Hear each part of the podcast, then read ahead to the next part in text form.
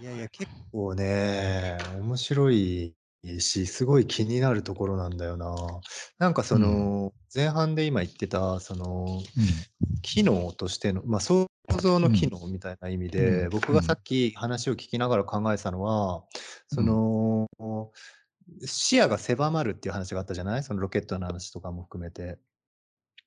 うーん、まあ、うん。想像のせいで狭まるっていうよりは、うん。視野が狭が狭い中でうん。あの、飛ばすロケットの燃料。に想像を入れた時にうんうん。まあ、あまり良い良くない燃料の使われ方が。なされちゃうんじゃないかなっていう。ああ、なるほどね。そういう感じだったのか。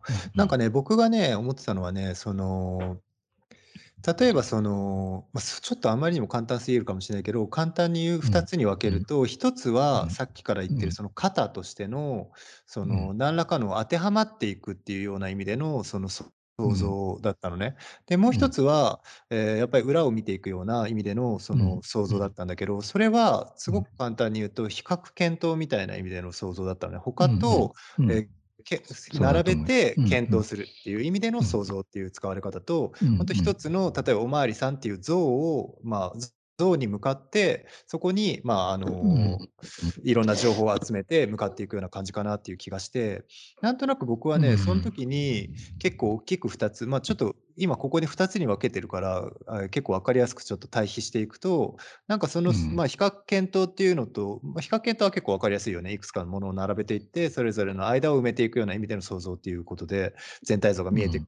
くるっていうかんたあの、感じだけど、型の方はうん。結構逆に視野を自ら狭めていくことによって、なんかそこに向かっていく力みたいのうん。出るのかなっていう気がちょっとしてたんだよね。うーん。そうん。で、なんかそれがね、ちょっとね、何なのかなって思ってて、例えばうん。なんかその視野が狭まることによって、意味うん。し例えば視野を狭める意味とか、視野を狭める機能みたいなものがもしあるんだとしたら、何なんだろうなと思っていたんだけど、なんかそのうちの1つに、うん。例えばだけど、あの、恋愛とかがあるんじゃないかなって気もしたのね、少し。うん。例えばだけうど、分かりん。やすく言うとさ、例えば恋をしていると盲目みたいな言い方ってあるじゃない？ああいう形っうん。て、ある種のその、まあ、いわゆる想像の中に、まあ、溺れるような感じで視野が狭くなるみたいな形に近いのかなって気が少ししたんだよね。うーん。それは全然関係ない？うーん。うん。いや、関係あると思うけど、うん。なんか1つは多分、結構いろんなことってさ、どこ。まで行っても想像で、うんうん。想像っちゃ想像なんだ。そそうだね。の比較うん。検討したとしてもね。うん、そうだね、そ比較検討してるっていうその部分に関しては、想像うん。っていうよりは、あの、うん。統計とかデータになるから。はいはい。うんうん。で、そのデータさえもさ、うん。実はだから、まあ、あの、根拠はあるから、うん。その、これ想像だけで言ってるでしょっていう言われ方はもちろんしない。うん。けど、で、それをもとに何かを想定うん。した時に、やっぱりそれは、想像は想像なんだよね。うんうん。想像の範囲の中で、うん。あのと現実とのなんかこうん。う、あの、関係性の中でそれがどういう風な使われ方をするかっていううん。結果になるだけな気がするうんっていううん。のと、うんうん。だから、ま、どこまで行っても想像っていうのをっていうか想像しそれは想像だっていうことをね、うんうん。多分自覚してるかどうかだけな気もするのよ。そのそれはあくまで想像だと。うん。で、幅を狭めようが広めなんていうの、広げようが、うんうん。視野を狭めようがね。はい。でも、ま、視野が狭いとできないのは、それが想うん。像だっていうことを自分で思えなくなるっていうか、うん。現実だとこれは。うん。あの、ま、現実っていうか想像だって現実なのかもしれないけどね。でも、うん。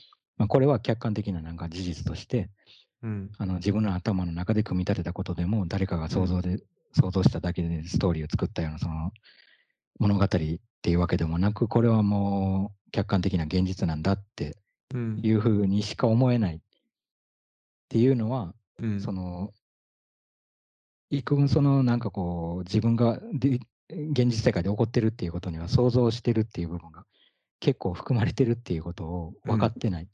うん。あ、そこが見れてない場合に、うん。うあの、すごいそういうことが起こるっていうか、うん。気がする。で、ゆ恋愛に関しては、うん。あの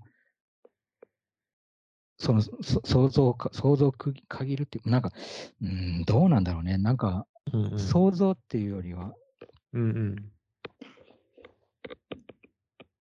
うーん、まあ、例えばそれが想像で、うん。想像を区切る限ることで、いや、うん。想像っていうか視野を限る区切ることで。視界を狭くすることで、想像うん。の世界が、広が大きくなってるとかっていうよりはうんうん。っていうよりは、なんていうの、あの、例えば、ううふ3日間しか付き合ってない人と3はい。年付き合ってる人だったら、3年付きはい合ってる人のはい。情報の方が多く入ってきてはい。きてるかもしれない。まあ、その100%絶対知らないっていう意味では、はい。知るなんてことはできない。いや、は100年い。付き合おうが、2000年付き合おうができないと思う。から、うん。ただそこは情報で自分が補ってるんだなっていうことが自覚できないと、うん。だんだん無理になってくる感じはある気がする。その、最初は知らないのが当たり前の状態なんだよ、多分。3日しか付きうん。合ってなかったら。それはみんなが自覚してると思だ、ま、う。3現実的な情報があまりにも少なくて、想。像で補ってるんだよね、そこは。そうそう。で、そうこん。はみんな自覚してやそそうこまん。では自覚してると思うんだよ。まあ、うん。3日とか10日とか1ヶ月とか、う。そんなん感じで全部の、あの、この人の全部が分かってないっていうのは、なんとなくそれは、うん。あの、分かりやすいっていうかさ。で、むしろそこが大事ってことね。私はこの人のう全てがん、分かってないって自覚していること自体が大事ってこと？まあ、本来はそうなんだけうど、例えん。ばそれが10年とか20年とか30年はいはとかになってきた時い。に、はいはいはいなんかはい。こう全部が分かってるんじゃないかはい。っていう、はいはいそのはい。想像想像の部分をはいはいはい多分、はうたう疑 うこ頭がなくなってくるっていうなるか、ほどね。そうたとまあ、想像で埋めてる部分が、なるほどね。全部こう現実だ現実とのこのその境目がなくなっちゃって、それなるほどね。うん。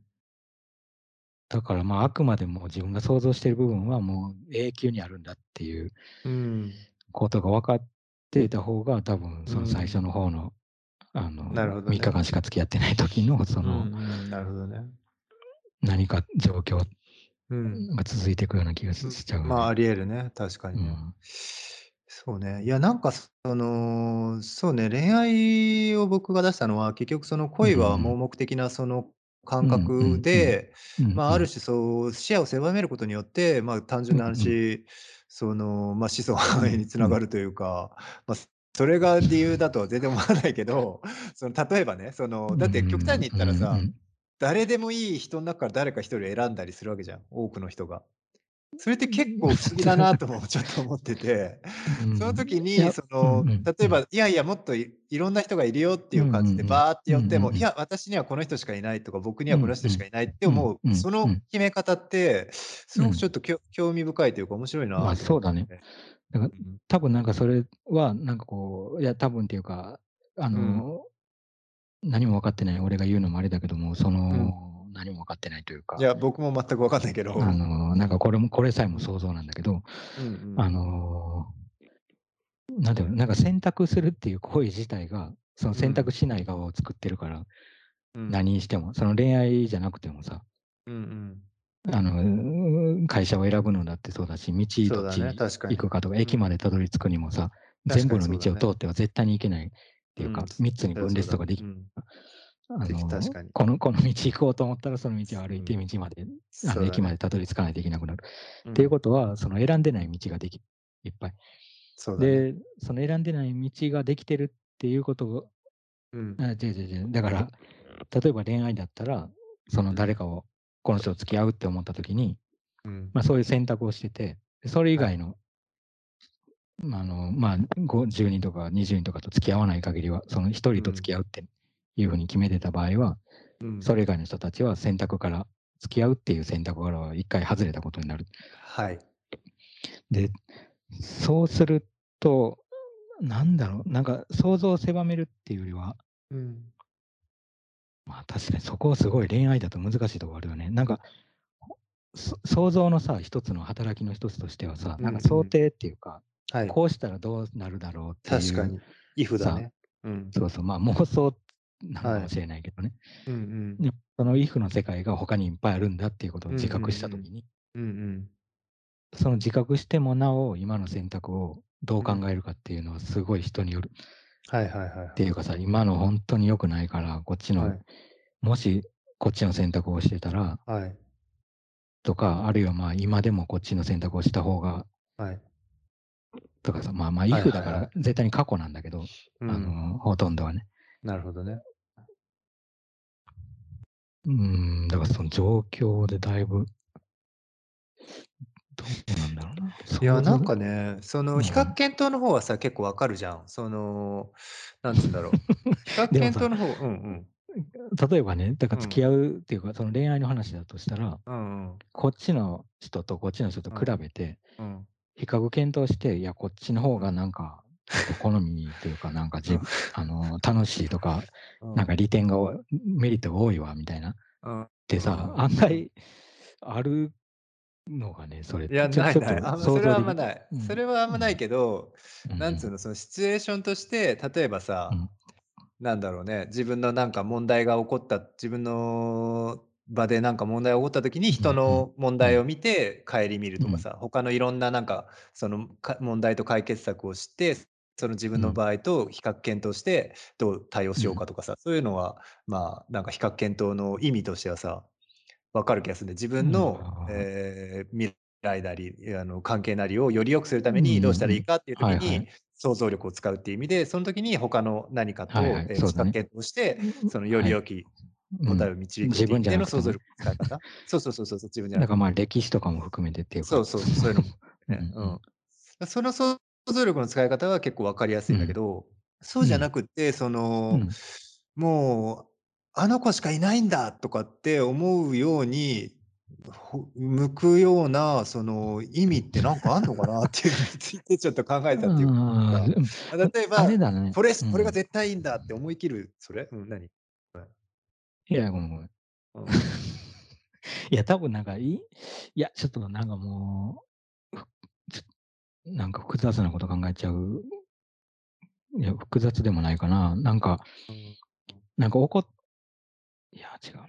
なんか選択と怒ってしまったことっていうか、例えばサイコロを振ってさ、5とか3とか6とか出るじゃない、うんどれかは出る、6面体の、あのどこから出るーよくあるサイコロだとね、1から6の間のどれかは出る。8とかは出ないで。一応、その形の、その形のやつである限り。いろいろあるけどさ。はいはい。例えば3が出たとするじゃないサイコロはいって。。3が出た。うんで、それは3を選択してないんだよね。その、なるほど。サイコロを振るっていう行為までは選択して選るけど、択してるけど。うん3を出そうと思っても出せない。まあ、イカ様でもしない限りは、なんか出ない。はいはい。何回もやらないと出ないかもしれないし。うんうんうん基本的には偶然だよね、3が出るの。そうだね。でもなんか付き合うとか、なんかその恋愛するってなった時に、誰かとって、一人この人とってなった時は、うんあの、まるで自分でこう選んでるみたいに、選まあ、選ん選んでるっていうか、なんかそそうそういうの人と付き合うっていう選択はしてるし、はい。あの相手の人もそれに答えてくれたら、そういうお互いにその選択をしたって形になるけど、はい。その人に出会うとかさ、はいはい。会う。までは結構サイコロレベルなの。確かに。それはそうだ。それはそうだ。うんうん。それはそうそのサイコロで、うんたまたま3が出た、それを、うんあの、多分愛してしまうんだと思う、自分で。そのなるほどね。うん。今の3はもう一回振っても3出せないかもしれないじゃない？サイコロ何回振っても。はいはい。永久に3が出ないかもしれない。でもはい今は3が出てると。はいはい。で、それって結構さ、もう、あの、その部分は自分ではコントロールできないから、はいはいはいはいはいはい。なんかこう、そこをこう、こうこう握りしめたくなるっていうのは、なあーなるほどねなんかちょっとあるのかなっていう気がする。なるほどね。確かにね。確かにそうだね。うん想像っていうものとはまた別のなんかその、もっと不可解な偶然な力みたいなものが確かに関わってるのか。そ その段階までは。でも、なんか想像でもしそこで関わってくるとしたら、うんそのたまたま3が出ただけだよみたいな話じゃなくて、うんうんそこで、そこを、その部分をもっと想像で補っていくっていうのは起こりうると。うんまあそうだね。例えば確かにだったとか補完するための想像うん力だね。うん確かに。うん不可解なさ、その不可解ってことないけど、うんあのー確かにそうだ人間がコントロールできない何かに対して、こう、そうん。想像で埋めるっていうのは、まあ、うん。い一番よくある。ああ、でも本当にその通りだね。使い方な気がする本当にその通りだね。その時に行われてるのって、やっぱり想像力を使って何かに向かっているとかさ、その比較、まあ、うん例えば比較検討のために想像力を、まあ、駆使してそうそうやってやってるとかっていうよりは、うんなんか想像力は本当に補完する能力として働いてるわ。何かを引っ張ってる想像力を使って何かをするっていうよりは、何かを穴埋めしたり、何かのために、使われてるわ。その使われ方が全然うん。違うわ。受け身的だわ、もう、うん。全然。ああ、ん。なるほどね。いや、そうだと思う。だから。そのうん。物語とかも、だからそれに近いんだと思うなるほど。うこうこうなって、なったうん。からこうなったっていう、ほんとにそうじゃうん。なくても、うん。なんかいろんな物語が作られるっていうのはさ、例えば、あの、どこかの町が空襲されたとして、攻はい。撃された、戦争になって。で、はい。その攻撃されたされるまでのストーリーっていうかさ、あうん。の、話の流れっていうか、けはいはい。プロセスに関しても、はい。多分なんか攻撃してる側の国と、された側の国だと全然ストーリーが違うと思うんだよ。そりゃそうだ。まあ、それはもちろん、単単なる想像じゃなくて、いろんなこの、てうん。きあの、実際の出来事の積み上がりだから全然違うんだけど、まあ、うん。戦争に関しては違うけど、うん。まあ、例えばそれが不可解なさ、なんか自然現象だったりとか、不可解っていうか、うん。人間じゃコントロールできないようなうん。自然現象だったりとか、うん。まあ、昔だったらそれがだから妖怪になったりとか、お化けになったり、いろんなことが。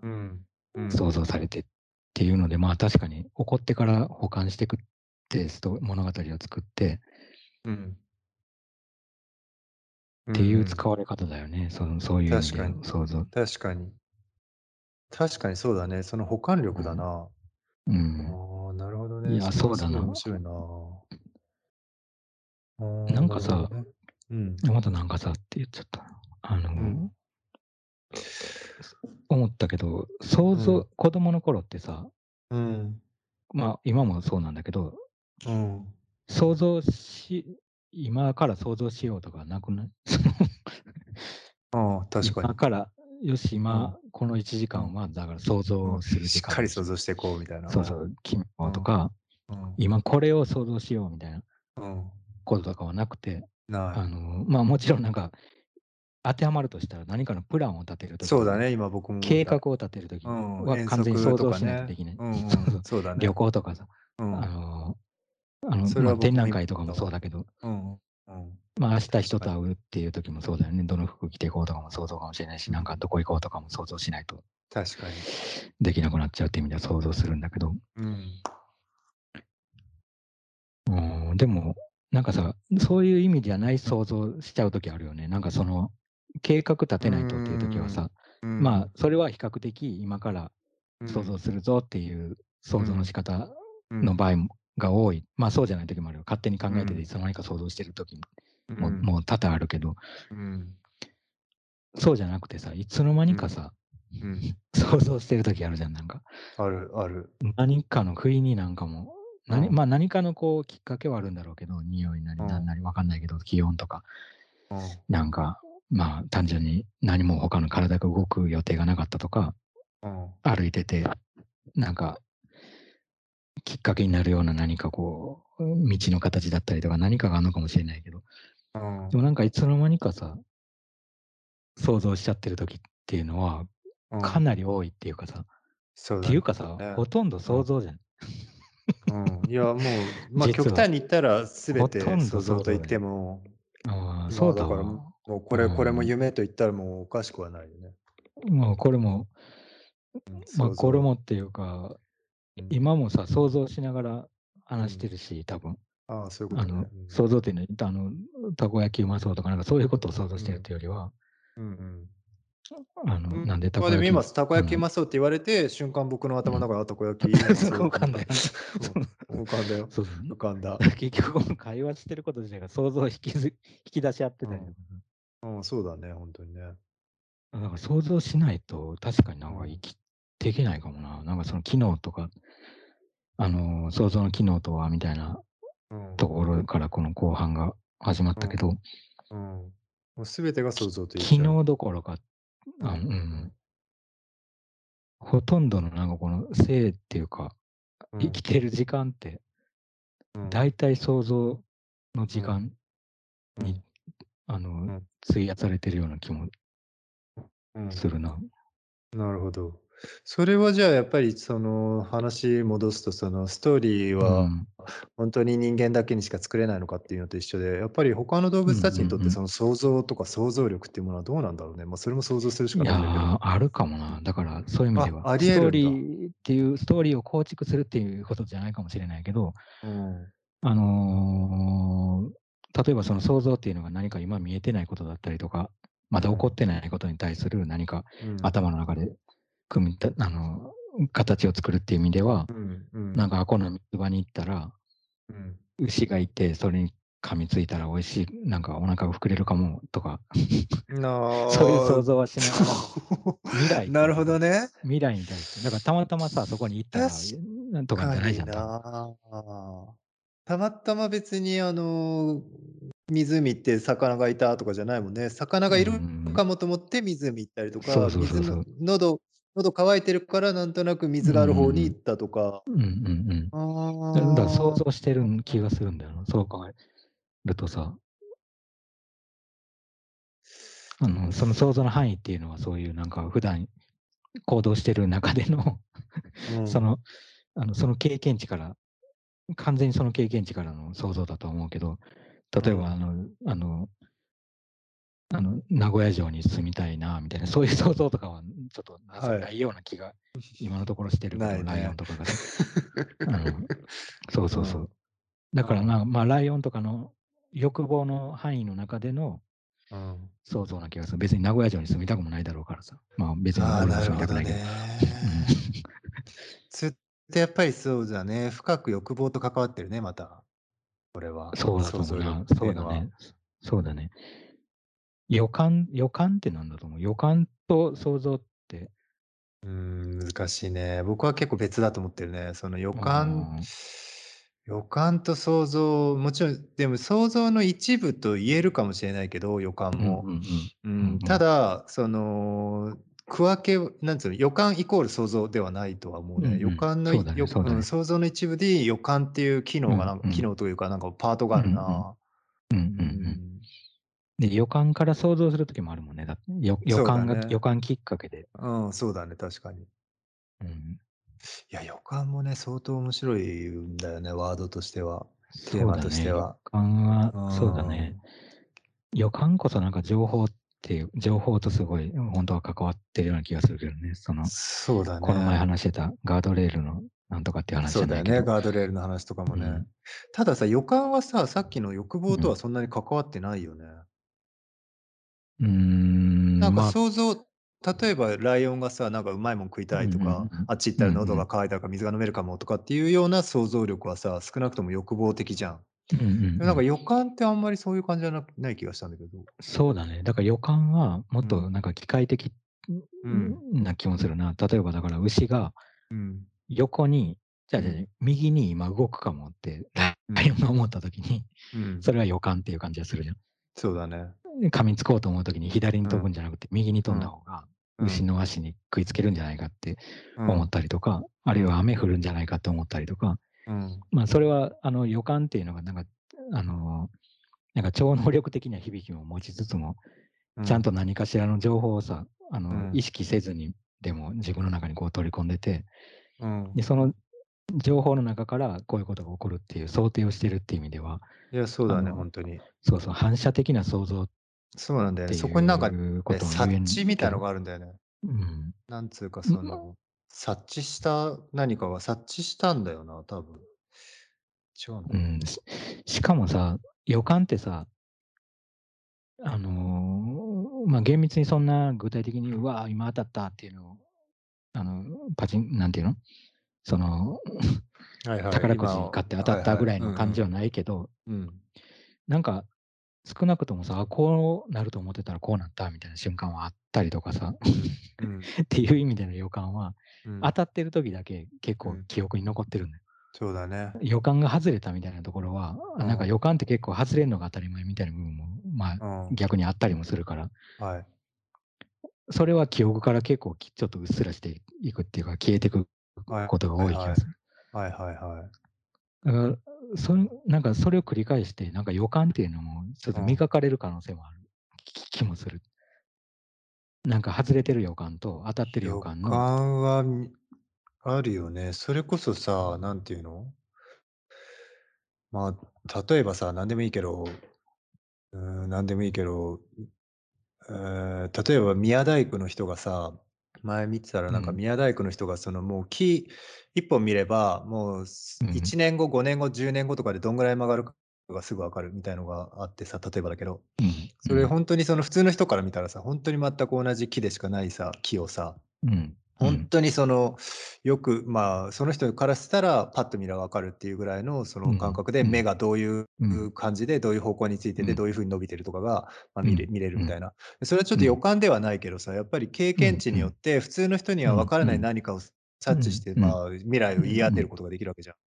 うん。だからそういうの、まあ、極端な話だけど、そういったそこまでいかない技術とうんうん。しまではいかないけど、もうちょっとうん。無意識とじ自意識の間でうんうやるようなん。感じで予感してることって結構あるよね、多分。うんうん。ま、それはあると思う。うん、というか、うん。まあ、そういうもんだと思うっていうか、その予うん。感っていうのは。うーん。うん。まあ、そうだな。だからそういう意味では、なんか最初に話してたさ、そうん。の感情感情表うん。現の部分とか、あるいは自うん。分の顔を不意に見た時の感じとか。あの、笑おうと思って笑ってる時とか、え、うん。違う違う、うあの、反射的に笑ってる時とはい。笑ってるっていうことを伝える記はいはい。号を出す時とかはい、っていうことはい。と一緒で、多分なんかうん。予感とか察知みたいなものっうん。てなんか、そのなんかある具体的な情報細かい情報のさうん。積み重ねだけどうん。ま、そうだな。やっぱりストーリーにはなってないもんね、それ。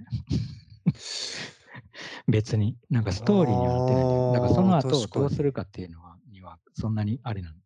あの、もちろんここに雷落ちるかもと思ったらそこに行かないっていう意味では、あの、そういう予感とか察知っていうのはあるのかもしれないけど。あ、確かにえ、全然違う。スうんうトん。ーリーなんで違うんだろう。ストーリーって、でも、ある種そのうん。シナリオ的な型だったりしたじゃない？したっていうか、そういうんうんうう話だっん。たじゃない？うんうんうんうん。予感をうん、するうん。察知の元んなってうん。る対象は、型じゃないのかな、じゃあ。型じゃないってことだよあ、ね。ん、わかんない。それもそれはそれで、実は型の部分もあるような気もするのよ。その、うん。例えばさ、100m 走を走る時にうん。あの、100m 走のあの走り方っていうのは、やっぱり型があうん。ると思うね。はい。うあの、足と腕うん。が逆に出てて、で、体はいはい。がこれぐらいの角度でとか、ま、人にもちろん個人差はあるんですよ。うん、ある程うん。度速く走れるこう形みたいなのがあって、で、そのうん。か基本的にその型を守りながらさ、もうその型を忘れるぐらい練習してるわけじゃん。うん。うん、右出して左出してとかって頭の中で考えてるっていうよりはうんうん。もう完全にそれが忘れる形で走れるような状態になってるっていうか、まあ、普通うん。それ考えなくても大体の人は、あうん。の、走ることぐぐらいはできるんですよね。できうん。る可能性があるにせよ、陸上選うん。手っていうのはもう完全にそれをうん。あの、意識しないで速く走れる形ができるようになってる中でのうん。察知とか、多分、かんうん。あの、なんだっけ、予感みたいなものがあってうん。今このタイミングで、すあの、一番筋肉に力入れた方がいいかもとかうん。っていう風なのを、反射的に多分やってるっていうかさ。うん。その予感とか察知にかんのようなものに関しては。でも想像うん。っていうのは、多分なんか、事前に行われたりもするっていうか、速く走れることをイメージしたりとかうんうん。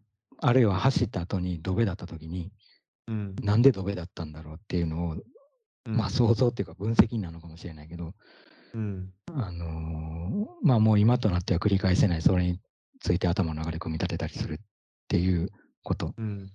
うん。が想像の範囲だとしたら。だうから察ん。知とか、その、予感みたいなものもある程度のだからうん。あのま、型っていうのは、かあの、まるでこのうん。型にはまるっていう意味ではネガティブな、うん。はめようとするっていう意味ではネガティブな意味でうー型っていう言葉をん。今まで使ってるけど、うーそうじゃない意味ん。での、そのなんか型を忘ねれるぐらいのはいはい。あなるほどね。うん。の、多分訓練みたいなことがあっあた時あ、に、初めてその。そうそう、その経験とかね。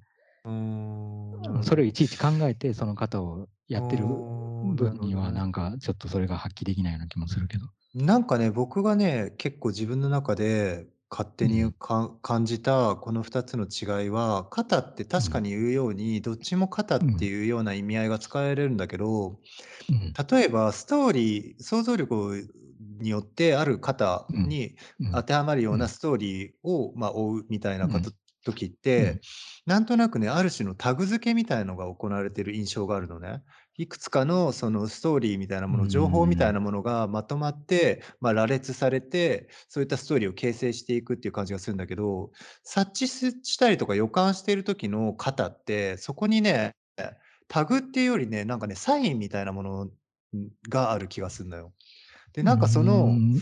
なんかそのサインみたいな、ま、なんか前回さ、言ってた時にさ、信号っていうワード出てきたんだけど、ま、あん時は普通に信号ってじ自体があの、なんつう、ん。信号機の信号の話題だったけど、それが結構僕はなんかその、タグみたいな意味じゃない、サインみたいな意味での、その型なのかなっていう気がしたんだよね。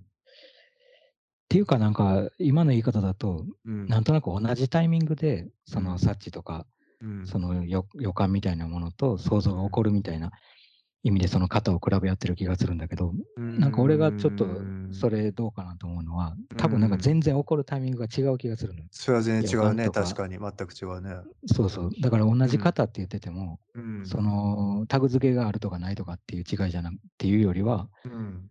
あの、なんだろうな。ストーリーっていうのはうん。なんだろう、あ赤いかどうか分かんないものに、うん。赤っていうタグをつけていくとしたらうん。後からね、想像のうん、中でうん、うん。あの、まあま、そそあの、なんていうの、ま、これは赤だと。そんなん。ストーリーないけど、うん。例えばそのストーリーがあって、この人はうん。赤、この人は青っていうのをつけていくのが、そのうん。想像が作る型にはまるっていう方向の想像のうん。使い方だとしたら、うん。その、なんだっけ、察知とかうん。予感みたいなものっていうのは、うん。元からその、それが赤いっていうのはうん。あの、あるんだと思うのよ、実は。これは赤い、これは青いっていうタグみうん。たいなものは、ももしかして元からついてんのかも。でもただ、あうん。のいや、なんか違うな、それも違うな。違うとうー思う。それも違うと思うな。ん。なんかねあの、なんかそっちの方単純にだから反射的なんだけな気もするな。だから何かを元に反射してるんだよ、気がする。察知とか予感っていうの。そん。の情報とか赤いとか青いとかもそうだけど。だから青いとか赤いとかタグをつける前に。それを見てるっていうか、その芋だったら芋見て、あの、ん。それを芋だって判断する前の段階ん。であん。の、何かを判断したりとか、受けん。取ったりして、んで、判断したり受け取ってる意識もない時もあるん。っていうか。うーん。で、想像はやっぱりストーリーだから、うーあの、スん。トーリーで構築しないといけないから、芋は芋だってちゃんと認めないとできないしうーん。あの察知とか予感してからの動きだよね、だから順番としては。あの、想像するっていうの。多分想像からいきなり入ってくるっていうのはなんか難しいんじゃないかな。なんそのプロセスとしてっん。ていうか、なんかだからなんか単純に違いっていう感じもしない。なんか結構次元が違うような気がするんだよ。その、例えば、あん。の、シャンプーとうん。赤赤いっていう色を比べてるみたいになってるっていうか。うーだから赤いっん。ていう色と青いっていう色は比べれるけどうーシャンん。プーと赤い色を比べるにも何も、その違う、ん。んじゃない？うーん、いや、だから比較し。にくいって、うん。比較しにくいのは確かだね。ただ、ま、話のさ、流れ的にはさ、一番最初はさ、予感っていうもの、ま、察知の話になって結構少しずれていったんだけど、予感っていうもの自体がある種その想像の一部だっていう感じで話始まったのね。だから、うん。なんかその、関わりはある気はすんだよね。関わりはあるけど、確かに全然違うものなのは確かで、で、なんか比較のししにくいのは、なんか何かが絶対に確かに比較しにくいズレがあるんうまあだよね。うん。んん、で、それの軸が違一つうん。う気がするんだよ。あの、ま、時軸は間軸も含めてだけど。そそうだね、なんかの、うん。あるいは混ざってる可能性もあるっていう意味で混ざってる可。能性もある。すごく混ざってる可うん能性もあると思っうん。うた。ん。で、僕がちょっと考えてたのは、そのやっぱりその、ま、話がいつもな感じになっちゃうんだけど、例えば予感とかうん。察知みたいなものが、ある種それを気づくっていうようなも意味で、その、少し、ええ、前のめりなのに対して、例えばだけど、想像のこれね、またね、ややこしいのは多分想像っていうものの中に、多分いくつか種類があって、そん中で言われる肩にはまるっていう意味での、例えばお巡りさんとか、例えばそういった、え、肩にはまるっていう意味でのストーリー付けの、その想像に関しては、多分ね、受け身な気がしたんだよね。それを、ま、そういったタグ付けなりの、ま、うタグ付けって言わなくてん。もいいけど、別にお巡りさんだったりなんなりっていう情報を、ま、受けてて、その情報に自分を当てはめてってるっていうような意味での、そこのう軸の違いん。なのかなって気も少ししたんだよね。俺はね、実は今うん。逆だと思ったのよ。なるほど。その、サッチうん。とか、その、うん。ま、サッチっていうとややこしくなるけど、サッチうん。とか、え、うん。なんだっけ、よ予想予感みたいなものっていうのは。周りからある情報があって、で、そのうん。情報を受け取ってるっていう意識はない。にせよ、何かのうん。このヒントを受け取ってからスタートする。ものだから。あの、結構う受けないとできないことだと思うんだけど、うん。想うん。像はうん。逆に言うと、想像が危険な部分は、その情報。がなくてもできることだと思う。その。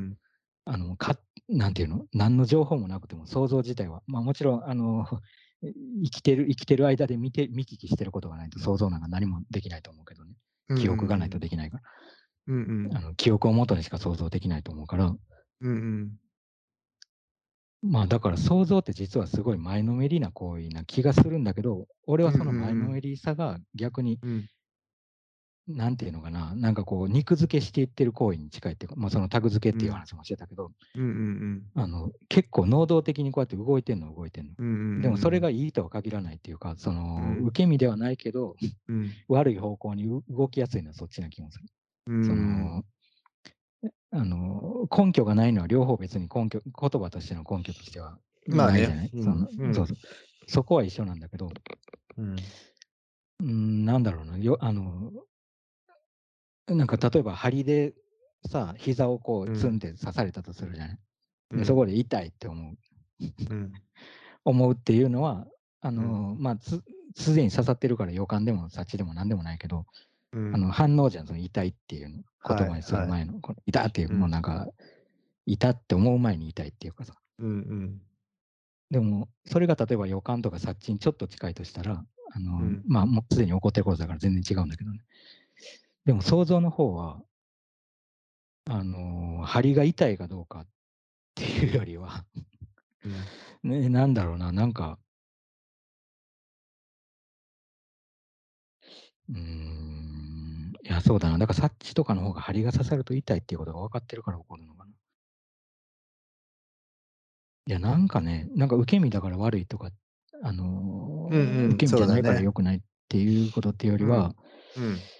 うん、なんか受け身じゃないから良くない部分もある、あの、良くないっていうか、良くない使われ方がする可能性がある気がしちゃうんだよな。想像の方は。受け身じゃうん。ないからこそっていうかさ、まあ、受け身っていうのがどういう、あの、まあ。実際想像ししてたところで、あの、能動とか言っうん。てたって、うん。頭の中で起こってることだから、そうだね。どっちにも言えるよね、ああ、それはね。能動でもなんでもないうん。じゃないかもしれないけどさ。うん。でも多分、うん、確かにう言ってる意味はすん。ごいよくわかるな。うん、うーん。まあ、でも、今でも話してる中でも、相当、ほとんど想像だもんな。なんか、ま、う何が言いたいのん。かなっていう想像したりとか、それだって全然、んあの、当たってるかどうかも分からず、まあね。もちろんやらざうん。るを得ないっていうか、当たり前なんだけど、あの。こういう機会じゃなうん。くても、うん。もうほとんど想像と予感が、まあ、予感とか察知とかも多分混ざりつつのっていう感じするけどね。まあ、そうだね。それらは全部混ざってはいるよね。うん。確かに。うん。なんか生理現象な感じもするんだよな、察知とか、あの、予感みたいなものってちょっと。生理現象に近いようなイメージ、まあ、これた本当にこれこそイメージだけど、いや、でも分かる分かる。うん、まあ、それこそなんかその危機察知能力みたいなものも含めてね、うそれこそ、ん、動物的なものも、勘勘みたいなものも含めて。そうだよな。まあ、でも想像と相当絡み合ってるな、確かに。それも。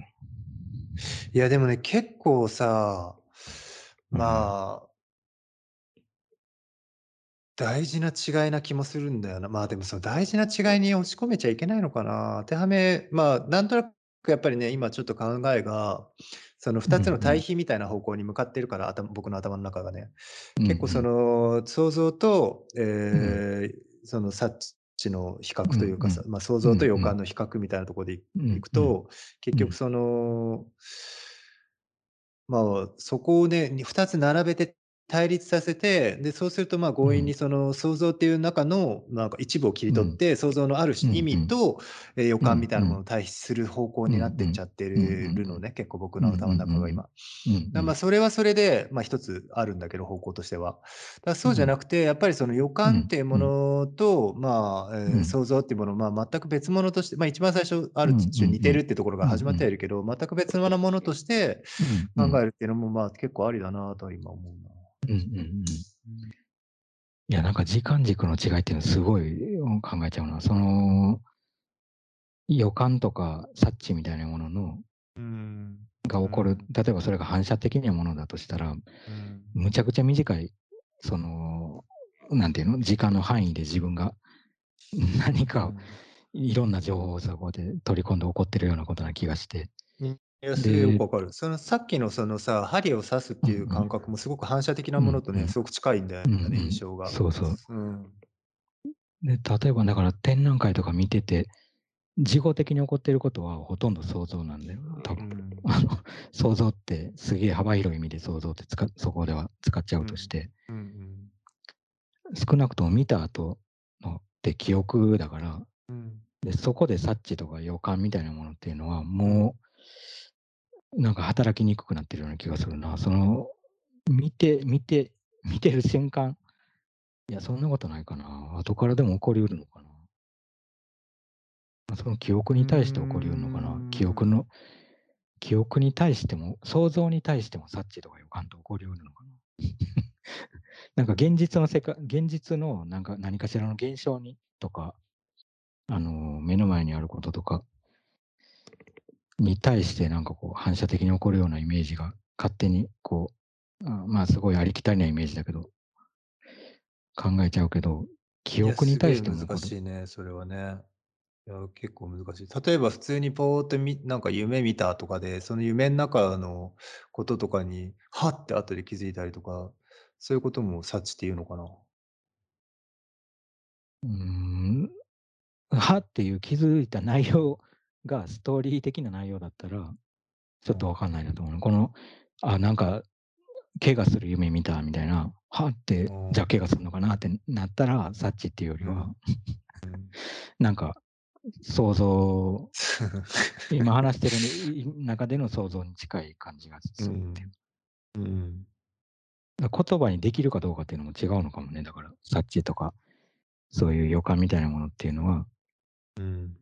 なんか、実はなんかそう簡単に言葉にできないっていうか、うん。うん、なんだろうこの感じみたいな か感じ、うん。あの、かといって別に、うん。あの、何の根拠もなくっていうよりはさ、多分さっきうん。言ったみたいにいろんな情報から取り込んでっていうことだとしても。すぐにはなんか、この、だからそこでさ、言葉になるようなことだともうストーリーになっちゃうんだと思うよ。例えば、なんかこの人悪い人だと思うみたいなうことは予。感じゃなくて、う俺は想像。に入っちゃうと思うんだよ。そうだね。これむずい。意うん。外とさ、予感と察知も結構ズレが出てくんな。予感といや、わかんない。例えばさ、でも、例えば虫の知らせを受け取るとかさ、例えば風のうん。便りで、まあ、なんか聞くとかさ、うん。そういったものも察知に入んの？う例えば虫の知らせっ。て、予うん。感っぽいけど、察知っぽくないよね、例えばだけど。よ虫の知らせを聞くあ、うん。例えば虫の知らせを聞くっていうストーリーがもうあって、でで、はいはい。そこでさ、予感される内容がさ、大体頭に浮かぶのは不吉なことじゃない？誰が。事故に遭ったとか、ね。ね。ということはうん。もうそれはストーリー仕立てになってて、というこうん。とはやっぱりかなり想像に近いものだと思う。そうだよね。虫の知らせでなんとなく、なんか嫌な虫の知らせっていうより、ま、虫の何かの虫虫じゃなくても何かの出来事でなんか嫌な感じがするとかうん。なんかこれわかんないけど、なんまあ、かもやジンクス的なものととか、そう例えばその靴紐が切れるとかそういうのうとん。か、うん。と、まあ、靴紐が切れるとかになってくるとストーリーになっちゃうから、なんかうんまた違うような気もするけど、ね、スストーリーだね。靴紐がそうそ靴紐が切れたっていうのさえわかんないっていうか、例えば左目の端っこに、あの、草が3ミリ揺れるのが見えたと。うん。で、なぜかそれがすごいなんか不安に感じたっうんていうのがあったとするじゃない、現実として。うんでもその頭の中では、左目での端に草が3ミリ揺れたっていう、いうその現象は言葉としては認識できてないんだと思う。うんあの、んでも目の中には入ってるじゃない、それは。うん意識せ、せあの言葉として意識できなくても。うんだからそういう、そういう情報から得たところから、察知とか予感みたいなことが起こりうるような気がして。靴紐それはが切れたとかは、うんもうその靴紐が切れたことが自分で言葉にできるじゃん。あ、今靴紐が切れたとか、うんうんあの今この茶柱が立ったとかうんうんっていうのと違って、もっと細かい、なんかこのちょっと風に湿り気、なんかちょっとよくわかんないなるほどね。何かが混ざってて、もうそれが言葉うん。に自分でも、あのうん。説明できない何かをこう情報として取り入れてて、うん。でだから不安に感じるとかっていう、まあ時系列的にはそういう説明はできるものの、多分その瞬間にはなんで今、あのー妙な予感がしたんだろうっていうのは、多分あの遡れないっていうか、なるほどね。ここが2ミリ動いて、風が今ちょっとちょっとだけ膝に上がったってとかっていう説明はできない気がする。なるほどねそのいや、そういうことだね。うんじゃあやっぱりでもにならないっていうのはそそういうことかも。そうだね。それってだからもうさ、もはや気づきですらなくさ、その前段うん階というかさ、うん本当に多うん分その予兆とかさ、前兆って言われるようなものだよね、うんうんもはや。そのそうだと思う。始まる前の話っていうか、うんうん、そうだね。うん。確かに。予言は完全に想像の世界だもんな。そうだね。予言は完璧にストーリーの話だね、これは。うんううんん。そうじゃなくて、その予兆、前兆なんだ。だからまだ物語があったとしても始まってない状態で。うんうんうんうんうんうん。なんかそんなイメージだな。そこに察知が加わるのか。な気がするね。それとどうどういう順番で起こるのかわかんないけど、同時なのかもしれないし。だから想像の範囲の方が相当広いんだよ。だから人生の中で。そんなことよりも。多分まあ、。そりゃそうだよね。うん。えでもさ、常にさ、うん常にあると思う？よ。何かが始まる前って予兆はあると思う。うんうんあると思う、あると思う。なんか、あの、いろんな理由でそれをこう、うん。見えないように体が反応してたりとか、あるいは、あの、敏感、なんかそれにすごはい極度に反応したりとかっていうこともありつつ。何かはやあるんだと思うよ、それで。そうだよね。どういうふうに扱ってるかちは違うけど、その時々でそうだよ。ね。うん。そうだね。だから全然物語にできないね、それだと。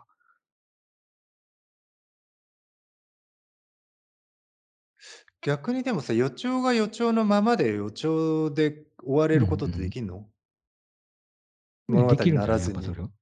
できると思う、うんできると思う。できると思うけど、なんか結局さ、想像抜きにして人間が動けないから、うんうんなんかその上に想像がかぶさってきて、結構忘れてしまうっていう、なんか押しつぶしてしまってる可能性もあるなっていう。そうだよね。それは普通にありそうだよね。想像が始まってストーリーが始まるじゃない？うんうんうんその時にそのストーリーが始まる前の記憶がなくなるっていうか、うんうん、それはすごいある気あがするな。るよね、絶対に。うんうんうんいや、そうなんだよな。だから、本当でもまあ、想像もないとどうしようもないもんな。その、ただ想像があるせいで、いろんな思想とかさ、あの、行動の違いが人の中に出てきて、想像する世界が違うからっていうか。うんうん、まあ、だから、そうだね。っていうかさ、だから、すごい、だから人間っぽいな、そう考えると。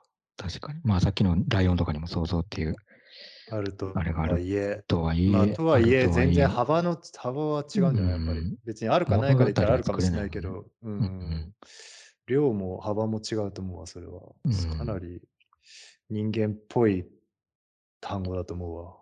そうだよな。ニュースとかってさ、もう完全に物語だもんね。その、あの、フィクションって意味じゃなくて、うん。なんかあれがさ、あの、ちゃんとこう意味をなしてる文章じゃ、いなしてる文章でさ、だからこれが書かれたっていうことが分かる文章じゃないと、うん。絶対ニュースになんないもんね。そうだね。笑いのマークとかだけじゃニュースになんないもんだって。うん。なんだ。なんなんだろう。今さ、こういう時期だからさ、うん。なんかあのーマスクとか、マスクをするかしないかだけでもさ、とかさ、ワクチンの話とかでも、ワクチン反対の人たちがデモしてたりとか、うん。まあ、あるいはもう絶対みんな全国にワクチンを打った方がいいっていう人もいたりとか、うん。あの、いろんな考えの人がいるけどさ、うん。なんかそれもやっぱりなんか、組み立ててる物語の違いでさ、うん。多分予兆みたいな部分は、うん。もしかしてなんか、まあその部分ですでに違うのかもしれないし、うん。でも物語の方がより強くかぶさってくるなっていう気はするよね、そういうの見てても。なんとなく。うん。いや、物語は強いよ。あの、相当強いよな。大打撃だよ。うん、ね何にせよ、何にせよっていうとあれだけどうん。やっぱり直接的に感情に響くじゃん。うん。うん。そまあれが強い。そうだね。うん。そうだような。ん。いや、何なんだろう。ほんと。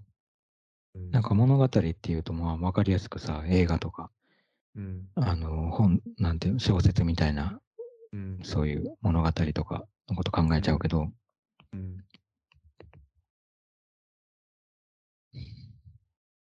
まあそっか。いや、面白いね。だから、うんそうだね。だからそういう意味では、なんかそういう創造物っていうか、創造物っていうのは、今言ってる意味での創造物じゃなくて、人が作った、はい。はい。はいまあ人じゃなくてもそうかもしれないけど、その作ったものっていう意味での創造物うんって考えると、なんかそれはさ、現実に、現実にというか体を動かして、その物理的に何か、あの、行動しないと作られていかないものがほとんどだけど、はい。でもそれはすごい深く想像と、人間が想像するっていうことと重なっててさ、想像、うん頭の中、その、作るっていう意味じゃなく、うん。思い浮かべるみたいな方の想像とむちゃくちゃ深く関わってるから、うん。特になんか映像みたいなものとか映画だったりとか、うん。本みたいなものだっていうものとかっていうのは完全に、いや、そうだね。予感で止まってては、確かにそこまでいかないんだよな、本当は。うん。まあでもな、予感につながるようなものっていうのはあるよね、でもね、なんか。あの、想像につながるようなものだけじゃなくて、うん。なんか予感させる、予感につながるような、なんかそういうものもあるんだよな。いや、なんだろう。いや、単単純に感覚的なものっていう意味じゃなくて、あの、感覚のみしかない作品とかそういうことじゃなくて、なんだろ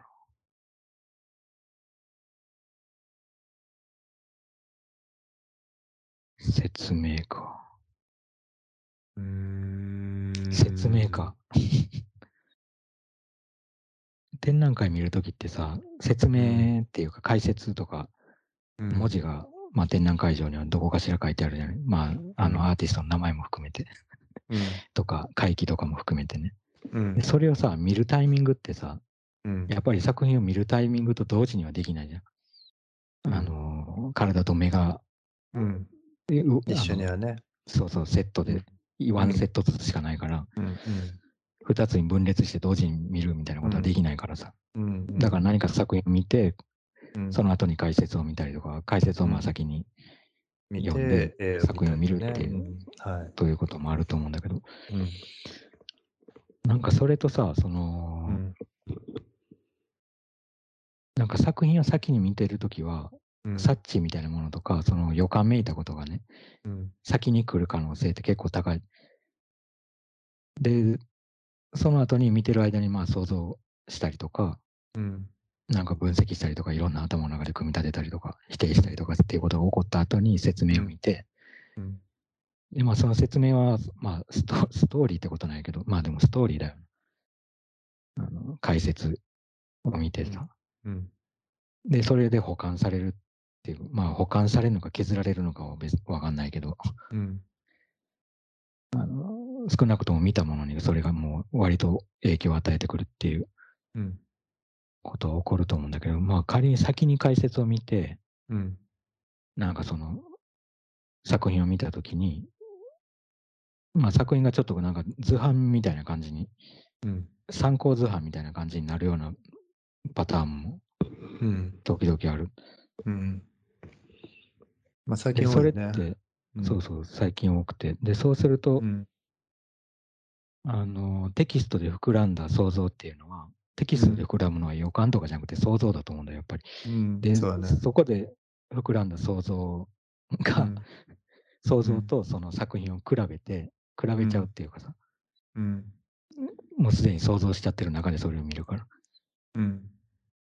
で、そうするとなんか、まあ若干なんか、あの、回答、正解、いや、逆でも起こり得るかだから。後からテキスト見てもなんか正解、えっ、と、なんていうの？回答をこう、確認してるみたいな。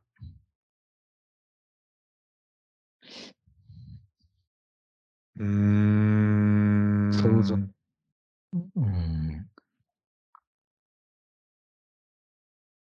そこ難しいよね。いや、特にさ、今なんて別にその、展覧会場行かなくてもね、その説明文とネットで写真見てみたいな、それでもう作品とうんして成立しちゃったりとかするじゃない？だから結構そういったドキュメンテーションとしての作品のか見せ方みたいなのが結構普通になってきてるからさ、だからなんかその、説明文と作品の関係って確かにすごく、うーん、なんだし多分なんうん。完璧すぎる感じがしちゃうよね、ちょっとね。あ ある意味で。だから今、だからネットとかでも説明文と写真見れるって言ったけど、ーうん。見れるんだけど、でもそれってさ、うんどっかで欠けてるイメージがあるから、うん。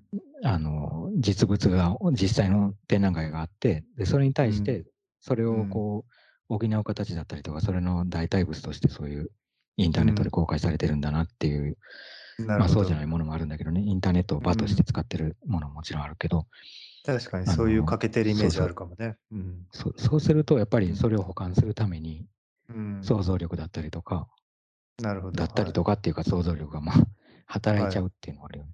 はい。はい。良くも悪くも。はい。で、それって前からさ、その雑誌とかでも、インターネットじゃなくてもさ、起こってたし、例えば、あのそうだ、自分が住んでる国じゃない場所で行われてる、うんどう考えてもいけない、今いけないなっていう展覧会が雑誌とかに載ってたう時に、ん。その写真とその説明、あ説明とか評論とかを読んで、うん。あどんなんだろうっていうのを想像したりとか、うん。っていうことはまあよくあったから、そうだね。うん。まあそうだな。そう考えると展覧会場に行ってうん。作品があって解説があるっていうのは、うん。むちゃくちゃ完璧に、それに比べるとすごい完完全体みたいな状態になっちゃってて、うん。で完全体だとどうなんの？でもそれから先があるんだよね。完全体っていう、完全体っていうか、まあ展覧会としては完全体かもしれないけど、あのうんそれをまあきっかけにしてほしいっていうのが多くのその作ってる人が思ってるえ考えなんだろうと思うんだけど、そのあくまできっかけであって、そのテキストもさあの、まあ、テキステキストも作品もって、テキストと作品をそこまできっぱり分けていいのか分かんないけど、あの分かれてる場合が多いから。そうなんだよね。結うん局それがどんどんどんどんどっからどこまで分けていいのか分かんなくなってきてんだよね、さっきから。うんでもなんでなんだろうね。なんか解説のテキストはさ、やっぱり、んその作った人が大体は書いてないじゃない？で、一つの枠の形として、それが、それが提示されてるっていうかさ、うん。見るためのガイドみたいになってるって、で、それはあくまで客観的なガイドだっていううん。設定の中で設置されてるから、そのアーティストの主観とかじゃなくて、主観っていうか、あの、表現じゃなくて、うん。あの、キュレーターなりなんかその企画した人たちのとかうん。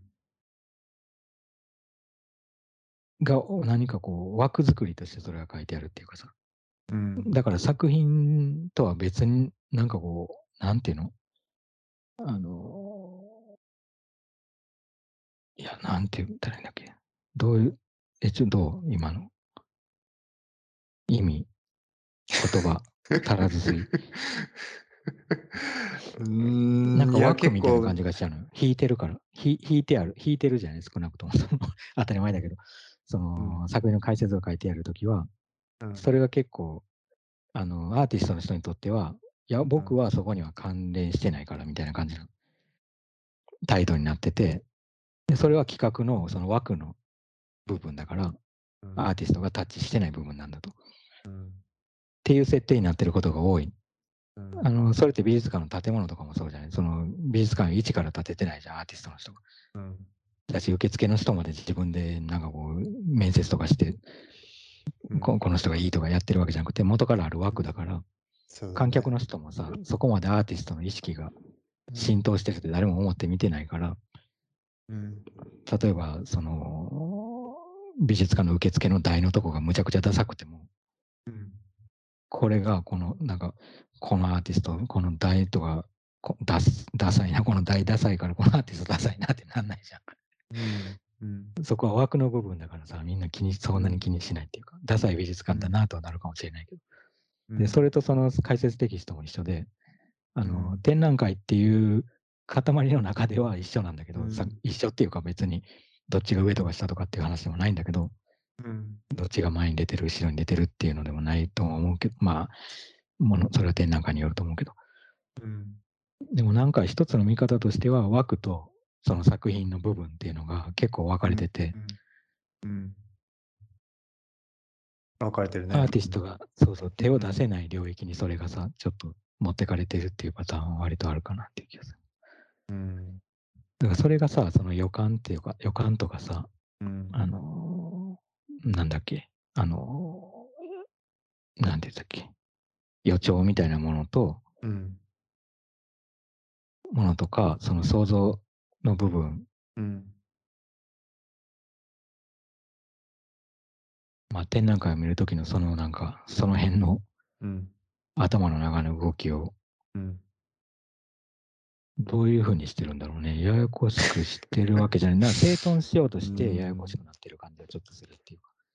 それ整頓し多分そうだと思うよ、完全に整頓しようとしてるよね。うんうん、使い完全に整頓しようとしてるよ。う、うんん。で、やっぱり区分けをして、作品とは別っていうこと、まあ、あくまで裏方の顔をして、その作品を引き立てようとしてるよね。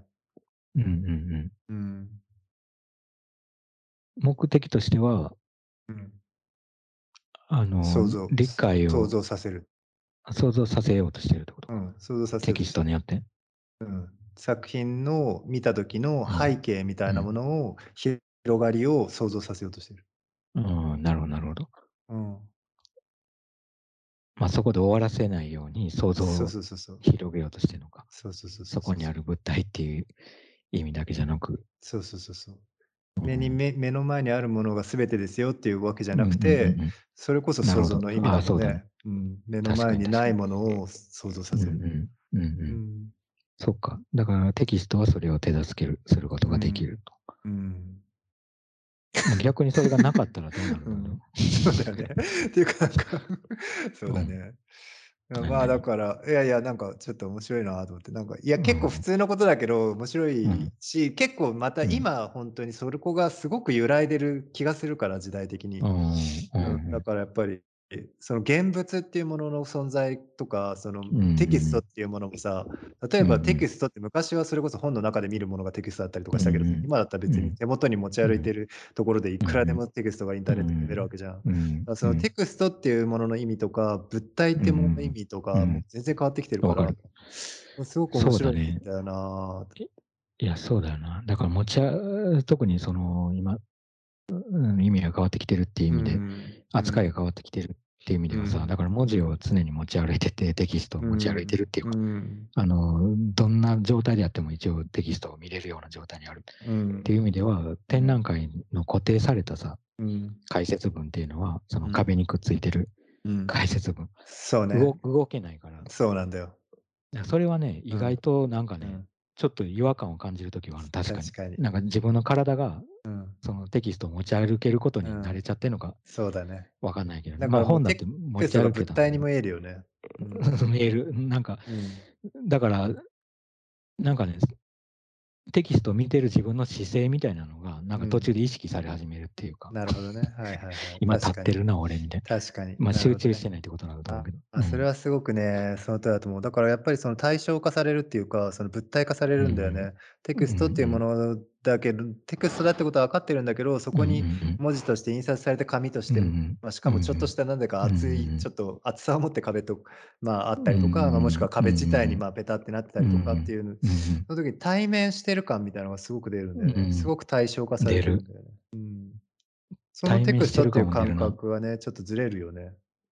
ずれるな、ずれるし、なんか今聞いててちょっとふと、ちょっと面白いと思ったけど、その、例えば、まあ、スマートフォンとかでこうテキスト、電車の中とかでこうやって見たりしてるときは、確かにそのインターネットで公開してる、公開されてるようなさ文章だったら、その SNS の個人的なやり取りじゃなくてね、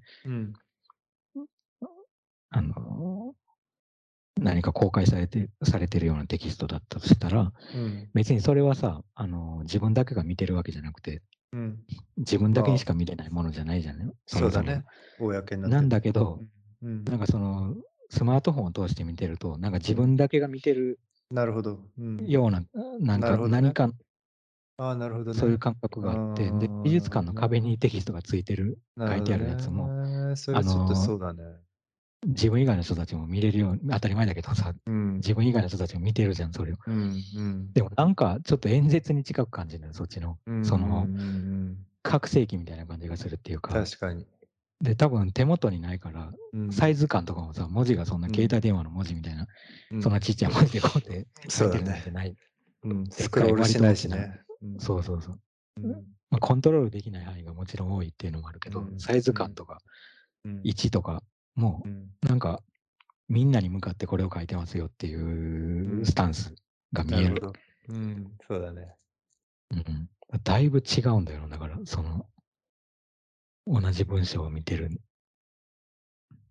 見るにせよ。全然違う。全然違う。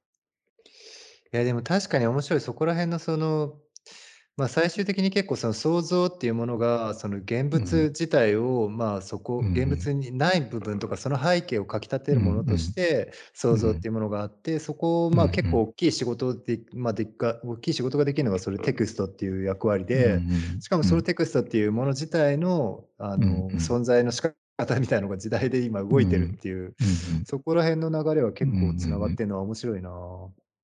面白い。で、実際僕らがこうしてさ、話してることとか、うん。チャットしてることとか、そういったことも関わってくるしね、言葉っていうこと自体で。そうそう。そうだね。あ、そうだね。あれだな、だから、そうだね。しかもその想像を広げるっていう意味のテキストの使い方でそうやって書かれてるとして、うん。あの、なんかもう一つ想像が働くとしたらさ、うん。そこに書かれてないことうん。うん。もう本当は想像できるそうだね。